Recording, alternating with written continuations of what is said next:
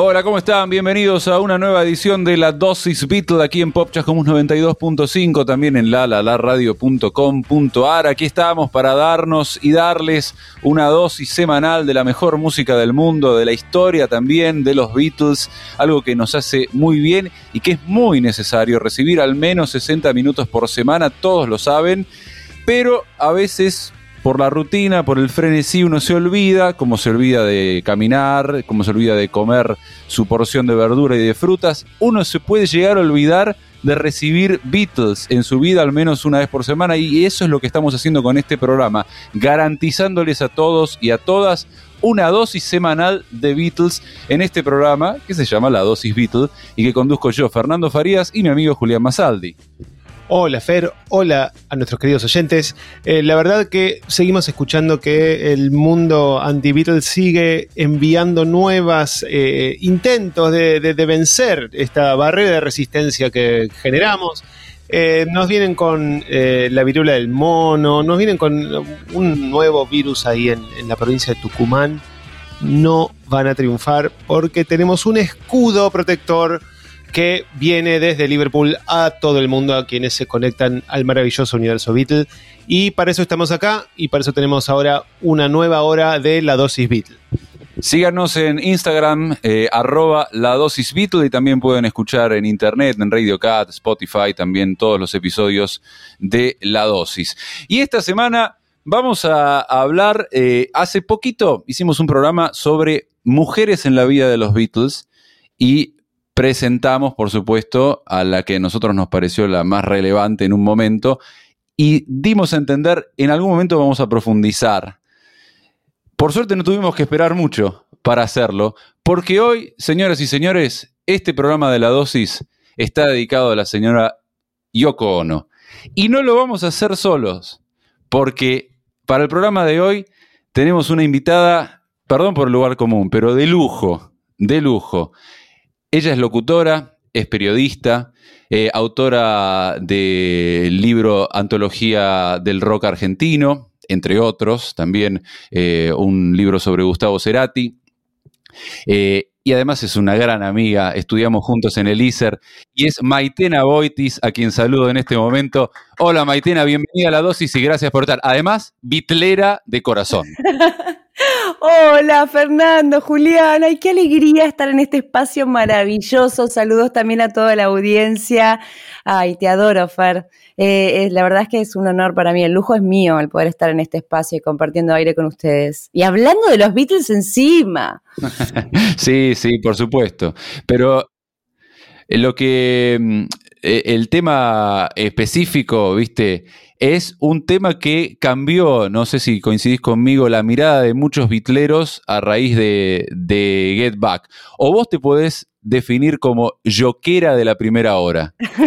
no, no, te estoy de acuerdo con lo que decís. Sí, creo que el documental Get Back de alguna manera reivindica la figura de Yoko desde otro relato, ¿no? Pero no puedo, me, encantaría decir que fui de la primera hora, pero lamentablemente caí en el discurso que se repetía en aquel entonces de que había que tener un culpable y la culpable era ella. Así que ahí caí, caí mal, ahí caí mal. Pero después, eh, al, al estudiarla, al estudiar la música de los Beatles, viste que aparte igual, bueno, ustedes lo saben muy bien que hace tantas, cualquier, ya pudieron sortear cualquier problema pandémico de cualquier tipo para seguir con, esta dosis bitlera, lo saben mejor que yo, ¿no? Que es como infinito eh, meterse en cada mundo que plantea eh, una canción de los Beatles y cada figura dentro de lo que es la lírica de ellos y fuera, ¿no? Digo, la vida real y también líricamente. Y concretamente de la, la, la figura de Yoko Ono eh, luego de, empezar a, investigar un poco más sobre las figuras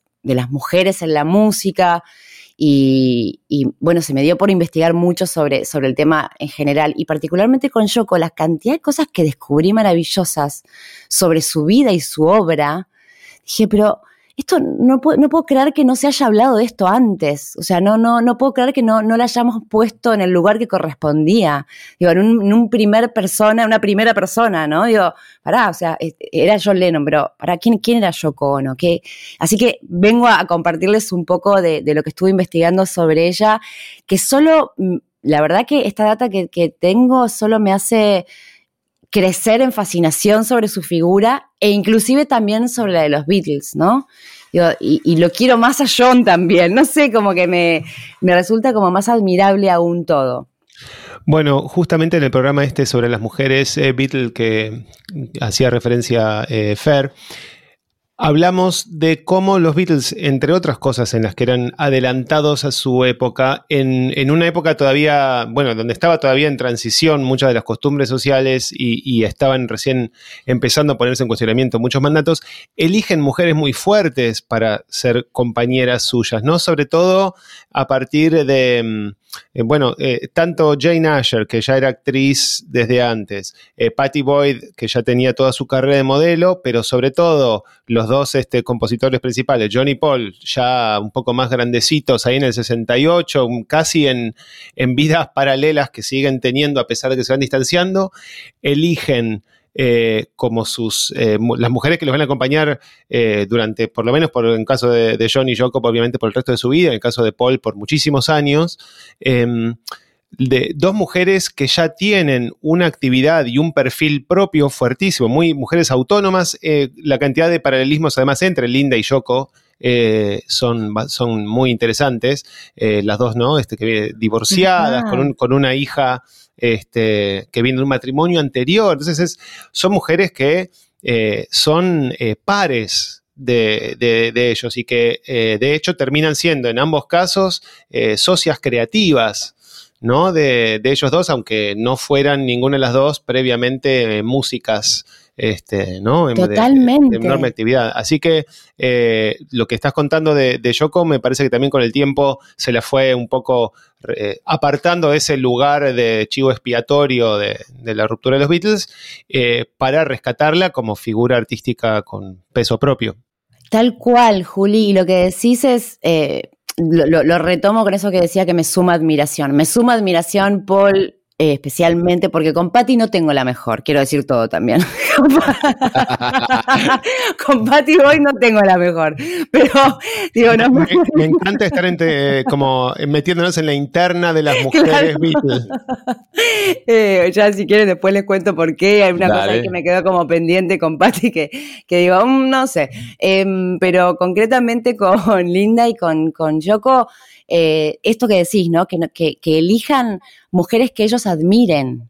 Claro, claro, Eso me habla muy bien de ellos. Sí, sí, sí, no, no groupies, no groupies. Claro, claro, gente que, ellos, viste, eh, tal cual lo que decía Juli también, el par, viste, par que estén a la altura de, la parte de mujeres muy rupturistas, porque estamos hablando de la década del 60, divorciadas, y con un, eso es un escándalo. Total, total, totalmente. Un escándalo, digo, también poner en contexto un poco, ¿no? Son figuras muy rupturistas que en su momento, mujeres bellas y fuertes, digo, diría Santiago Motorizaba, pero con una impronta que venían a, romper un molde, ¿no? Y que, bueno, algo que estaba haciendo los Beatles musicalmente hablando. Eh, bueno, Maite, eh, la playlist hoy la manejas vos. ¿Con qué arrancamos? ¿Qué quieres escuchar? ¿De Yoko o de Beatles, lo que sea? Ay, a ver, em, eh, déjame pensar porque no, no, no tenía, tenía mano otra cosa. Pero, a ver, ¿qué, dame una voz que se te ocurra, así me das un toque más para pensar. Sí, sí, sí. A ver, por ejemplo, ¿cuál es la canción en la que está Yoko? Que es una de las pocas canciones que tienen cantante invitado de los Beatles de que está en el álbum blanco.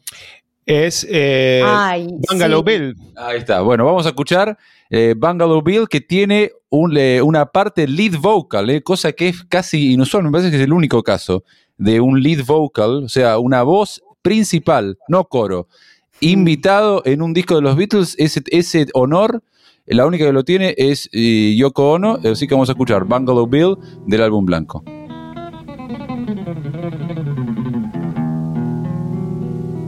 Hey, Bungalow Bill, what did you kill? Bungalow Bill. Hey, Bungalow Bill, what did you kill?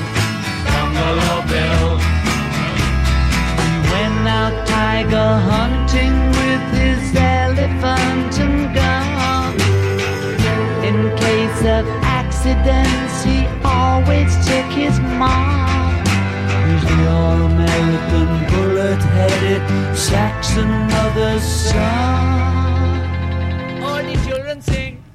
Hey, Bungalow Bill, what did you kill?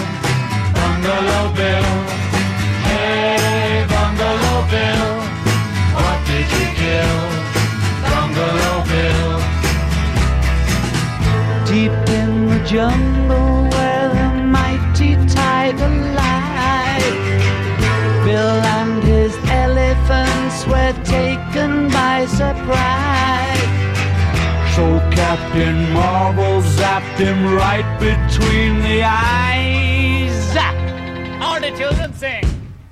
Hey, Bungalow Bill, what did you kill? Bungalow Bill.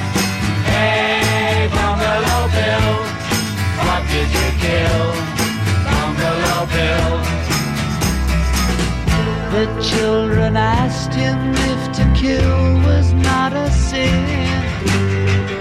Not when he looked so fierce. His mommy betted him. If looks could kill, it would have been us instead of him. All the children sing. Bueno, escuchábamos eh, Bungalow Bill del álbum Blanco, porque en este programa dedicado a Yoko Ono, con nuestra ilustre invitada Maitena, vamos a eh, estar eh, hablando sobre ella y ella tiene, entre muchísimas otras este, características muy especiales, el privilegio de haber tenido una voz principal en un tema de los Beatles sin ser ella integrante, digamos, una de los, de los cuatro integrantes. Obviamente, después vamos a meternos en, la faceta polémica que tiene esto, porque eh, para cuando se graba el álbum blanco, la relación de Johnny y Yoko es muy reciente, es muy intensa, es muy este, disruptiva para el funcionamiento del grupo, para el público, etcétera. Pero todo esto lo vamos a ir este, metiendo de, de a poco. Este, Maite, el- nos estabas. eh, ¿Por qué no nos haces como una presentación Dale. de quién es Yoko para cuando se encuentra con John?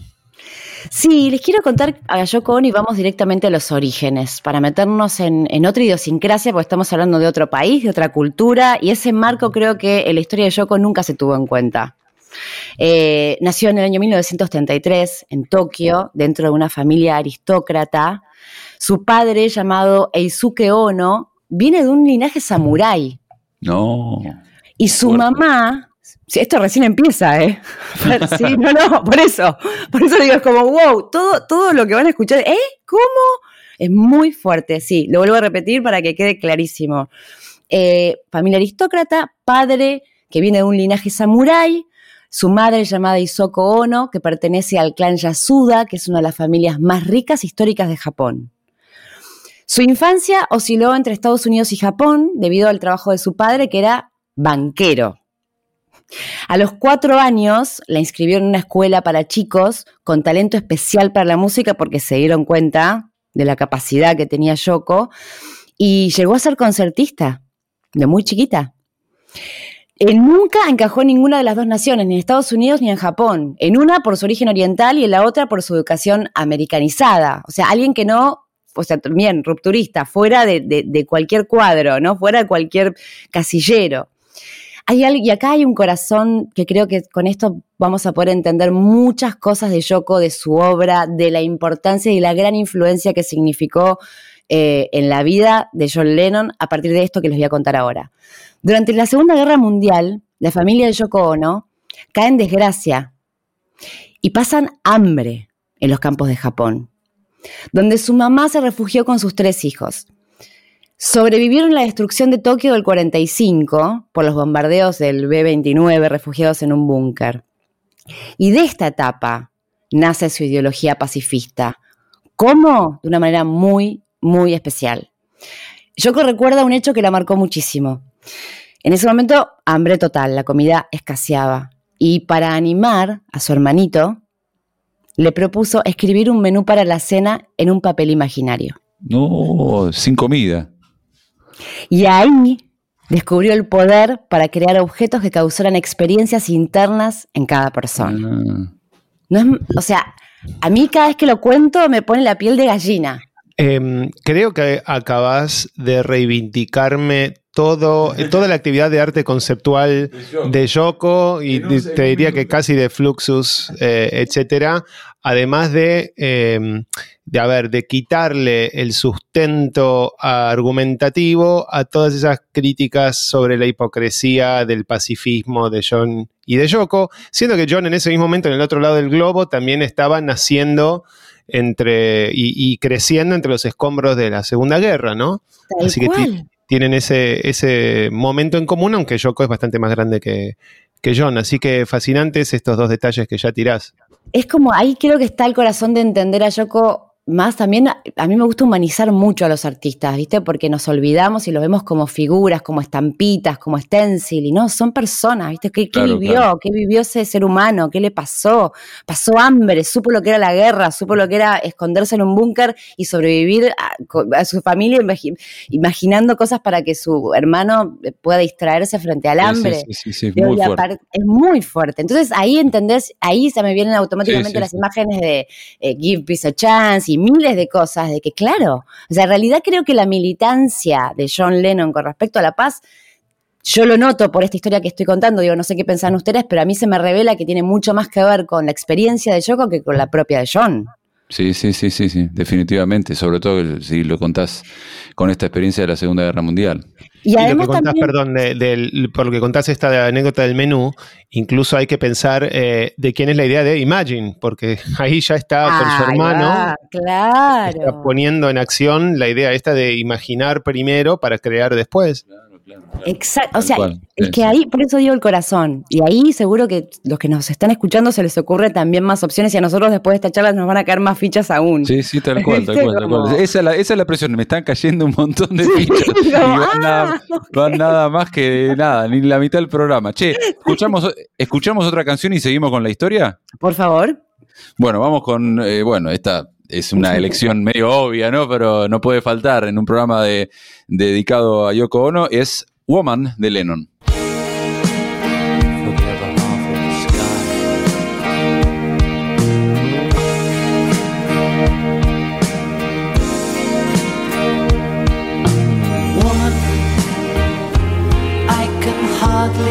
express my mixed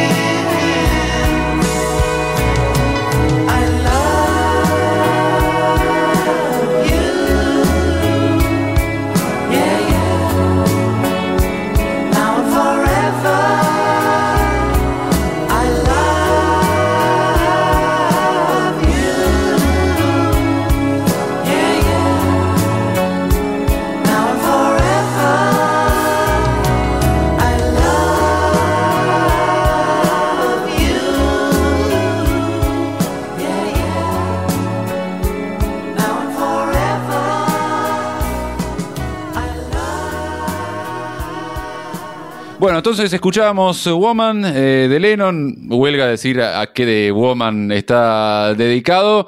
Estamos hablando hoy de sobre Yoko Ono y nos estamos volviendo yoqueros, nos están cayendo todas las fichas gracias a Maitena Boitis con quien estamos hablando y que nos está trayendo toda esta data de oro. ¿Qué más tenés, Maite? Dale, dale, no puedo aguantar.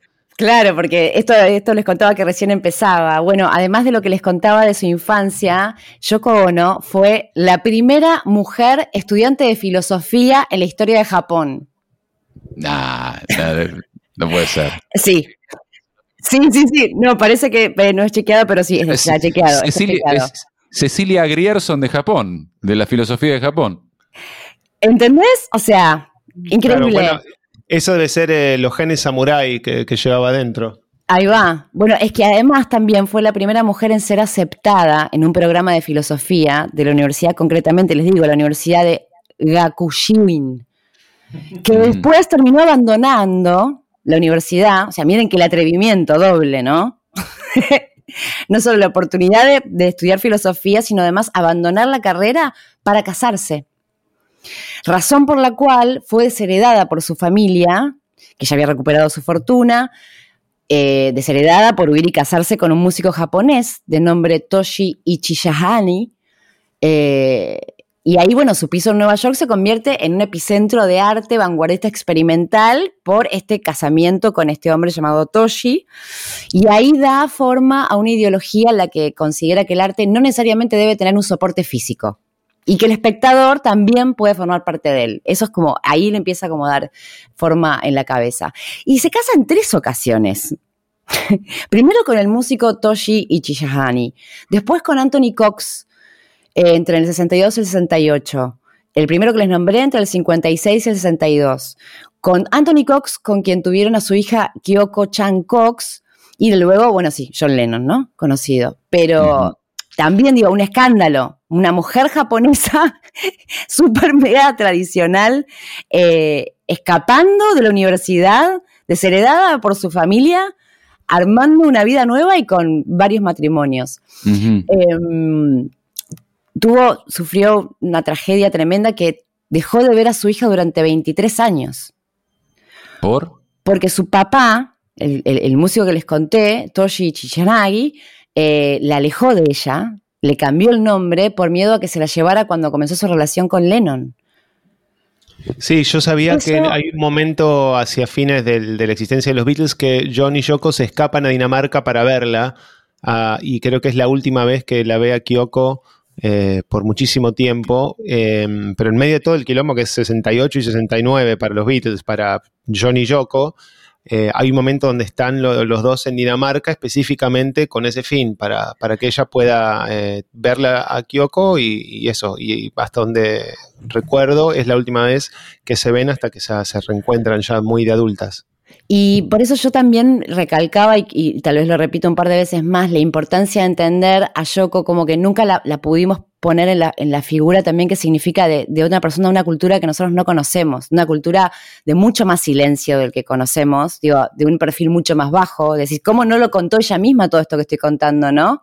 Digo, claro, es otra cultura, es otra manera de ser, es otra personalidad, y también las costumbres lamentables de países como Japón, en donde este tipo de, de- de cosas, de que los padres les cambian el nombre, ¿sabes a quién le pasó también a Marta Argerich? Ah, mira vos. Le- que no pudo el ver a su mismo, hija. El mismo modus operandi, sí, les cambian el nombre y terminan, bueno, por las leyes les permiten a, a- a los, a los padres de las hijas o los hijos hacer ese tipo de cosas. Y lograr cosas como lo que hicieron con Yoko, que durante 23 años no pudo ver a su hija. Perdón, eh, antes de que sigas con la fascinante biografía, pienso también esto como eh, re eh, enmarca la llegada de John. Total. ¿no? Que de siempre se habla de que para John es una segunda oportunidad después de Julian y de haber sido un padre ausente, de poder dedicarse. Pero si pensamos entonces a partir de esta experiencia que debe haber sido dolorosísima para, para Yoko, tener la oportunidad de tener un nuevo hijo ya de bastante grande, ¿no? Porque creo que había cruzado los, los 40 años eh, cuando sale, cuando, cuando queda embarazada de, de John. Entonces, eh, también es para ella eh, una enorme oportunidad nueva que le brinda eh, la vida de, de estar, de tener un, hijo este, por al lado suyo. Sí, sí, y tal cual lo que contás, Juli, y la necesidad de Johnny decirlo públicamente, no paramos todo y nos dedicamos a la familia.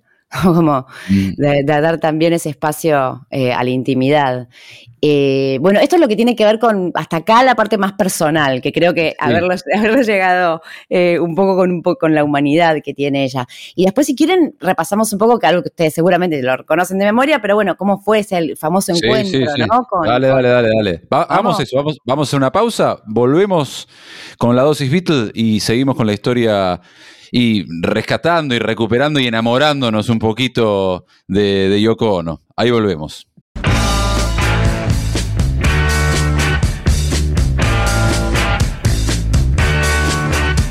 Seguimos en la dosis Beatle en Pop Chascomús 92.5, también en lalalaradio.com.ar, como todas las semanas, una hora de Beatles, una dosis de 60 minutos de la mejor música del mundo, de la historia de la mejor banda de todos los tiempos, aquí en Pop Chascomús 92.5. Y esta semana estamos con Yoko Ono, estamos hablando sobre Yoko y tenemos como invitada a la locutora y periodista Maitena Boitis, una gran amiga personal y eh, una gran conocedora de la, de la vida y obra de Yoko, que nos dejó ahí en suspenso con el momento que en algún momento hay que hacer una película sobre esto, ¿no? Maite, Ay, lo que vas sí, a contar ahora, ¿no? Por O la- favor. Eh, están tan de moda las biopic. Totalmente. Ama- Amazon Prime, Netflix, haceme una. Si ya Por están los derechos. Sí. Ay, que sí, lo necesitamos, ¿no? Supongo que la, la única posible razón es que a todo esto hay que decir que Yoko sigue viva entre nosotros, está a punto de cumplir 90 años el año que viene. Espectacular. Nosotros este, todo el tiempo eh, ensalzamos a, a Paul y a Ringo Es que verdad. siguen ahí activos. O a Jagger, por, el- pero saliendo de los Beatles, pero quiero decir, ¿no? Como una figura. Sí, sí, sí. Longeva, sí, saludable. Claro. No, y además Yoko sigue estando, hasta hace poco era eh, la empresaria a cargo de la marca Lennon, porque o sea, tenemos claro, ¿no? Que son todas unas empresas hoy en día. Obvio, ¿Qué problema hay?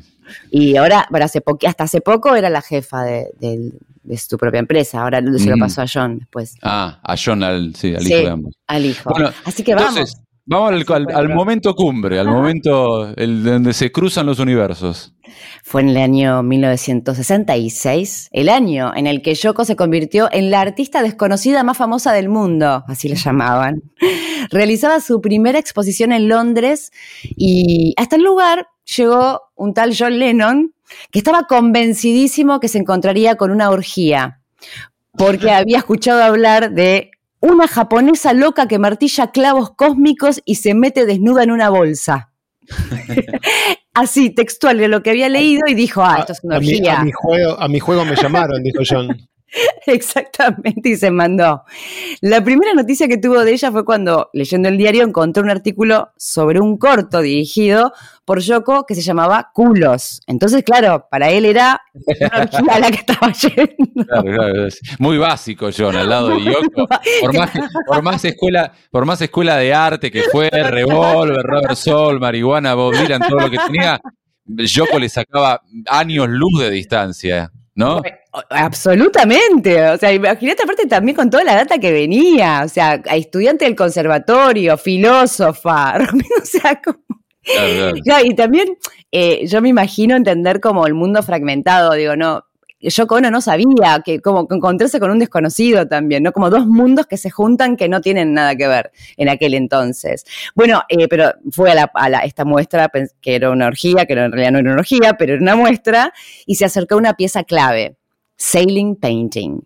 Las instrucciones pedían que se subiera una escalera, tomara una lupa que colgaba y lo usara para leer un letrero pegado en el techo. Por supuesto que John obedeció y se sorprendió con lo que decía, porque ahí el cartelito decía sí. Y después se acercó hasta una tabla llena de clavos con un cartel que explicaba que la pintura no estaría pintada hasta que la tabla estuviera cubierta de clavos. Entonces, al tratar de poner uno, Yoko vestida de negro, como era su estilo, lo interrumpe para decirle que hacerlo le costaría cinco chelines. Si, pues, si lo querés hacer, te sale cinco chelines. Él le siguió la joda y respondió, entonces voy a clavar un clavo imaginario y te pegaré y te pagaré. Voy de nuevo. Entonces clavaré un clavo imaginario y te pagaré con cinco chelines imaginarios. Ya esa charla creo que significa un match de Tinder hoy, ¿no? Como Exacto, iba a decir eso. Qué lindo. sí. hermoso. Años Ah, después, Yoko reconoció que la primera impresión que tuvo de él fue la siguiente. Dijo, era guapo y yo lo encontré amable y sensible, pero que lo suyo no fue amor a primera vista, sino más bien un proceso de conocimiento profundo que partió de leer libros y escuchar música y conocerlo. Luego, en una visita de 70 minutos, nada más, 70 minutos a Gibraltar, John y Yoko contrajeron matrimonio en el consulado inglés después de tres intentos fallidos de hacerlo. Durante su luna de miel se dio su famosa protesta Begging for Peace por la guerra de Vietnam en el Hotel Hilton de Ámsterdam, la cual duró siete días. Ellos, es sabido, hoy se habla del tema, tenían una relación abierta, que también es, eso es causa de El- escándalo. El, el poliamor en, en El lenguaje millennial. poliamor, exactamente. Una, pero esa era la clave de Otra, cosa en la que los Beatles son pioneros. Todos Totalmente. también en eso, papá. También en eso. Hasta en cómo relacionarse. Bueno, contaremos si quieren después un poco más acerca de esta relación abierta y cómo funcionaba, pero vuelvo a, a- para cerrarles con respecto a lo de la data, concretamente con datos sobre eh, Yoko Ono artista, artista Dale, dale. conceptual e integrante del grupo Fluxus, Confederación Anarco- Anarcoartística, bien digo, fundada en el año 1961 por el arquitecto y galerista lituano, eh, formado parte del movimiento vanguardista de los años 60, o sea, un movimiento muy importante, basó su trabajo en la música, el lenguaje y la filosofía, pionera en áreas como el videoarte, la performance, la poesía minimalista y la música rock experimental. Y atención con los números. Entre su obra se cuentan 31 discos, 11 libros, 14 largometrajes y cortos y diversas obras audiovisuales e instalaciones. Y para cerrar, quiero dejarles una frase que dijo ella en el año 2012 para el medio Daily Telegraph. Dijo Yoko Ono, en cierta manera, ambos, John y yo, arruinamos nuestras vidas y nuestras carreras por estar juntos.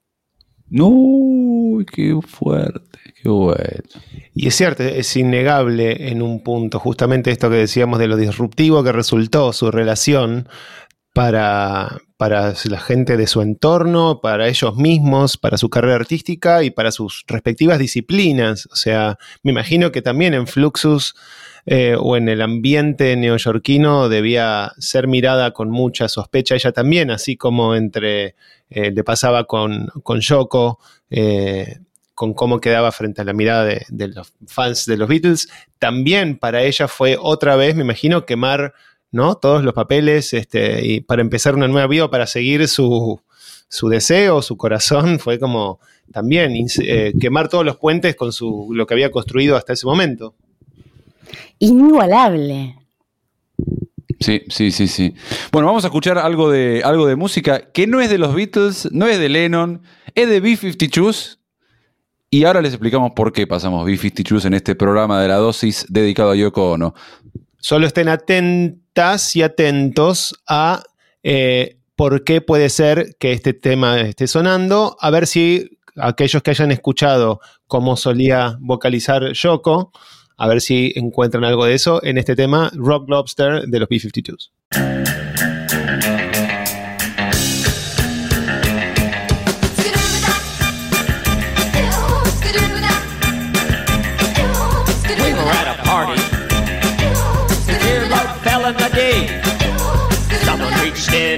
We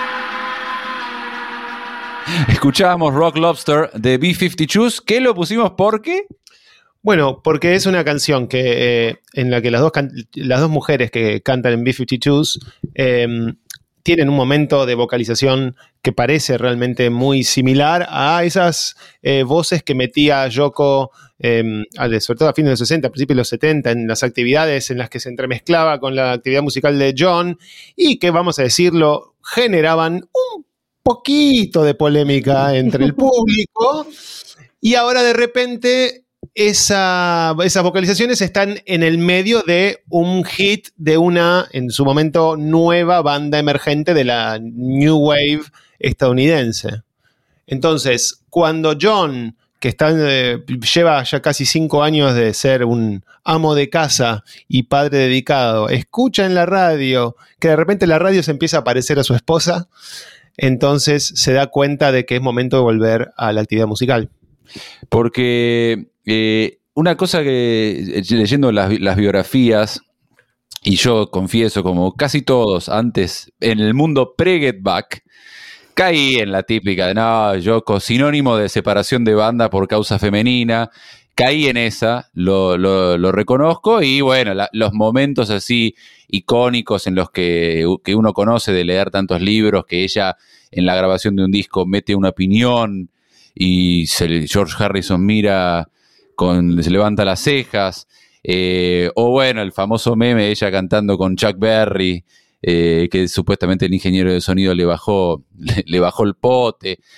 Pero ahora poniendo todo en perspectiva y estas cosas que contás y después de Get Back, eh, recuerdo y me resuena y no puedo parar de pensar en lo que decía Lennon en aquel momento, que le gritaba al mundo, no ven lo que es Yoko, Hmm. es mejor que los Beatles. Se ponía loco porque la gente le pedía, please, please me, le pedía a Beatles y él sentía que estaba un paso adelante de la mano de lo, de, de lo que hacía de lo que hacía Yoko. Y ahora, si bien no te voy a, no te voy a negar que eh, me siguen gustando esas mismas canciones pre-Yoko, con la misma fuerza, entiendo, entiendo, entiendo mucho más la perspectiva en cuanto a arte eh, de, John sobre el artista que había descubierto en Yoko.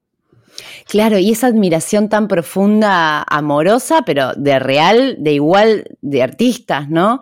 A mí también me gustó mucho otra escena de Get Back de ver la, la- la buena onda que tenían en Linda y ella. ¿No? Digo, se ve también un par de escenas, Linda McCartney y Yoko ahí como muy re buena onda, en re buen plan. También ver eso eh, te pone también, creo, ayuda a Sí. entender cómo se llevaba la dinámica y entender que, que ella estaba ahí sentada o en una situación que nos las mostraron re mal, ¿no? Digo, cómo, qué loco cómo se puede recortar la historia así tan fragmentada y, y repetirla después durante mucho tiempo y, y recién ahora entender, ah, no, pará, la dinámica no era como nos las contaron, ¿eh? Mirá que acá pasaba otra cosa. Y también la necesidad, de, creo yo, de John de, de tenerla cerca por, por una cuestión artística, porque realmente la- lo- como, como una inspiración, ¿no? Para él, ¿no? Claro. Como una... Lo que pasa es que, bueno, si lo contás así de movida, sin toda esta data previa, cuando te enterás que empiezan a grabar Abbey Road y vuelve John y hace que traigan una cama al estudio, esa es la famosa, para que entre su pareja ahí. Bueno, si no tenés esta data previa, es fácil mirar Claro. críticamente a la figura de Yoko. Obvio, obvio, y además también porque la mujer siempre tuvo ese lugar en la- las bandas de rock históricamente, como siempre tenía que tener un lugar de, o de groupie o de conflicto, como que en general, o de musa. De, mu- de musa, de, de musa. musa, pero nunca, claro, nunca, pro- nunca un protagónico mujer, ¿no? No, no, viste, Eh, siempre en, en- en la industria, bueno, o culturalmente, específicamente en el rock, siempre se piensa a la mujer desde, desde otros, de- desde otros ángulos, pero no desde el que eh, puede ser. O sea, a mí en Get Back me daba esa sensación, no sé qué sensación le dan ustedes, a mí me da la sensación de un hombre queriendo tenerla cerca por necesidad artística, humana, sensible, también escudo, andás a ver, o lo que fuera, pero... Sí. El, el- tal vez yo hago cierta salvedad de que es lo que vemos de Get Back es una selección que ha pasado por el filtro también del Lennon Estate, que dirigido por John y Yoko. Entonces, me guardo una duda sobre cuánto del- del- de lo, lo que se ve ahí es todo lo que hay para ver, porque en ese momento también había cosas, qué sé yo, creo que por el momento, o, o Linda, no me acuerdo quién hace una breve mención a que Yoko es la que estaba hablando por John en una reunión de esas que hacen en las casas, que no Mm. aparece en Get Back, ¿no? Entonces, eh, pero de todas maneras, más allá de haciendo esa salvedad de que todo eso es toda una gran edición, selección, etcétera, sí se ve una dinámica muchísimo más eh, amable, eh, más integrada. De hecho, hay un momento cuando se va George que se descargan todos, ¿no? Hay, hay un par, por lo menos, de zapadas vanguardistas en las que Ringo Po- y Paul se suman. Eh, John está feliz, obviamente, pues como su sueño que, que sus Mm. muchachos y su mujer este, eh, hagan música juntos. Este, y, y- y se ve mucho de eso. También en Get Back, yo pienso, se me acaba de ocurrir ahora, pero es el momento en el que está por entrar en escena Allen Klein. Y que cuando llega Allen Klein, que va a conquistar primero a John y a Yoko, que es un tipo Es clave. muy, muy vivacho, entonces Vivaracho va a elogiar, para la manera de llegarle a John es elogiar a Yoko. Entonces ya se la gana Yoko, con eso se lo gana John, y después Paul va a traer a los Eastman, con lo cual no sé qué también se van a terminar llevando Linda y Yoko tampoco dentro de unos pocos meses cuando la cosa se vuelva medio así, este, un poquito más, más picante, ¿no? Pero en ese momento es hermoso ver cómo hay una, una cuestión de, de amistad, de- como de, de- de- bueno, de toda la familia extendida, ¿no, Vito? Eso, sí, sí, orgánico también como contabas. Igual, así como les dije que, que me pasaba lo mismo que te pasaba a vos, Fer, de que yo también en su momento caí en el, ah, no, la culpa la tuve yo, porque no tenía data, porque por repetir, eh, y me faltaba más información entenderlo, siempre me hizo ruido como, ah, ok, John, John Lennon es un genio, pero en esto no, o sea, no respetar, o sea, subestimarlo por la decisión de su vida. Sí, sí, sí, Eso, siempre me hizo ruido. Es como, ah, para, si es un genio, si es un genio, entonces también ella, ¿por qué no puede ser una genia ella? Es un genio también eligiendo a la pareja que elige. O sea, ¿por qué en una cosa? Es como, no sé, no, no, no, es- eso es- me, me hacía ruido, ¿viste? Como, eh, me parece aparte un atrevimiento tremendo ele- elegirle la pareja a alguien, ¿viste? Con quién tiene que estar. Y hay algo que no es menor y que tiene que ver con la apariencia y la imagen. Digo, John Lennon en ese momento era él, una de las personas más deseadas del mundo por Sí, la sí. juventud y por las chicas. Por la juventud, explica- vamos a aclarar, anglosajona occidental, Ahí va, Ahí blanca, blanca, sí. blanca, Y te cae con una no blanca. con una japonesa que no cumple con los parámetros de hegemonía ni de la, ni la época pasada, ni la de esta, ni la... No, no. Digo, no era alguien que esperaba, o sea, obviamente que iba a generar problema. O sea, ¿por qué? Porque la gente proyecta que su ídolo máximo tiene que estar con alguien... que- Modelos, Mo- exacto, con Mick Jagger de nuevo, ¿no? Sí, Como sí, mo- sí. ese, Re- ese tipo de vida. princesas, realeza, ese tipo de jet set, claro. Eso mismo, como que, y, pero particularmente también que no, no les resulte linda a quien lo vea. Eso también jodía. O sea, porque digo, también el machismo, el patriarcado, también están en pe- pequeñas cosas, ¿viste? La no belleza, ella fue muy agredida por eso. Digo, le, se le han dicho barbaridades con respecto a su apariencia. mo- mono le decían. Ahí va. Por eso digo, eh, también estaba, creo, como, eh, responde mucho y creo que entenderlo, mm, mm, los, los Beatles son tan maravillosos que nos enseñan hasta de nosotros mismos, ¿no? Como sociedad. La dosis Beatles. ¿Ves por qué hace falta darse una dosis Beatles, Maite? ¿Ves por qué hace ¿Viste? falta? Por eso. Hace falta darse esto, para cuestiones ya sociales, si, si. Sí, porque en realidad es pensarnos a nosotros mismos y decir, mirá cómo estábamos proyectando, cómo tenía que ser las cosas para una cosa o por otra, digo, cómo, cómo se respondía también eh, a un tipo, de, un tipo de público, a un determinado estímulo, frente a un tipo de, de- de- de hegemonía puesta ahí de establecida, ¿no? Digo, es otra época, otro siglo, de hecho. Sí, también cuando uno, eh, cuanto uno más se mete en este mundo Beatle y se imagina y empieza a entender cuáles son los momentos en los que están, eh, en el momento en el que se conocen, por ejemplo, John y Yoko. Mientras John es un marido suburbano, frustrado y aburrido, por más que uno piensa, es John Lennon, es un Beatle, es un Beatle en los 60, es el rey del mundo. Pero, cuando- sido un plomo en la casa para mí. Claro, bueno, eh, todos los testimonios cuentan que iban a visitarlo a John. Cuando caía Paul para componer, pero lo encontraba haciendo zapping en los, no sé, dos, tres canales que habría en esa época, dado vuelta de ácido y embolado en su mega mansión llena de chiches que no usaba y con una mujer a la que despreciaba o, o, digamos subvaloraba, un hijo con el que no tenía conexión, o sea, em, y una frustración de alguien que se había visto a sí mismo siempre como un gran artista y que estaba como muy deprimido consigo mismo y en una muy baja productividad, y se conoce con esta mujer que viene con todo el bagaje que vos acabas de contar, que es amiga de Andy Warhol, de, John Cage, que, o sea, el- que, se tutea con los músicos más, eh, con los músicos, perdón, con los artistas más este, eh, como eh, importantes, trascendentes de ese mismo momento. Claro, le vuela la cabeza, pero no, no, hubo- porque a veces se, piensa, bueno, ¿a quién fue a buscar John, que es nuestro ídolo, que es un Beatle, este, ¿no? En esa época, como que, quién es esta con la que sale. Y en realidad, cuando cuanto más conoces, más te das cuenta que es al revés, y que John se encuentra con alguien que representa todo aquello que él está aspirando a ser y no está pudiendo ser. O sea, bajó la, bajó la vara Yoko con John. Estaba, Claro. estaba para más. Intelectualmente. Sí, sí, sí, estoy completamente de acuerdo con lo que decís, Jola. Para mí era así, era aspiracional. Y además le sumo uno más, no sé si estamos bien de tiempos, pero cualquier cosa me avisa Fer, que, que, que siempre suma, creo, en el, marco que la dialéctica entre Inglaterra y Estados Unidos. Digo, un, pensar un artista de Londres, siempre esa dialéctica de envidia que hubo entre los dos, que hay todavía entre los dos países, a, la música le jugó muy a favor. ¿Por qué? Porque no deja de ser un artista de Londres que en realidad ve como meca Nueva York. Uy, O sea, la se- posta está- se se nacionaliza estadounidense. Claro, entonces con esa admiración, digo, lo puedo, te, te lo enroco para, para, o se los enroco para que sea claro de alguna manera. Jimi Hendrix, si no se hubiese ido a Londres, mm, probablemente no hubiese sido Jimi Hendrix, hubiese sido un afroamericano más tocando la guitarra maravillosamente bien.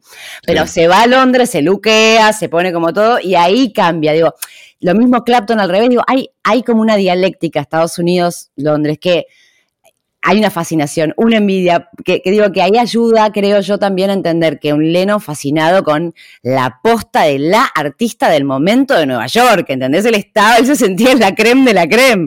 Porque aparte, claro, él tampoco tuvo, no sé cuán consciente fue de ser Beatle, ser un Beatle. Yo creo que Paul McCartney fue el más consciente de ser un Beatle, ¿no? Eh, Sí, sí, sí, sí. Sí, sí, tenés razón. Tenés razón. No, eh, pero estaba pensando, recién ahora caigo en esto que estás diciendo, de que los cuatro Beatles terminan con mujeres estadounidenses al final. Yoko, Linda, eh, George termina con Olivia y Ringo con, con Bárbara. O sea, es un punto, en un punto es como que a lo que aspira, a lo que terminan aspirando es a terminar con mujeres estadounidenses de esa tierra prometida de, de- de su infancia entre En que sí. hombros.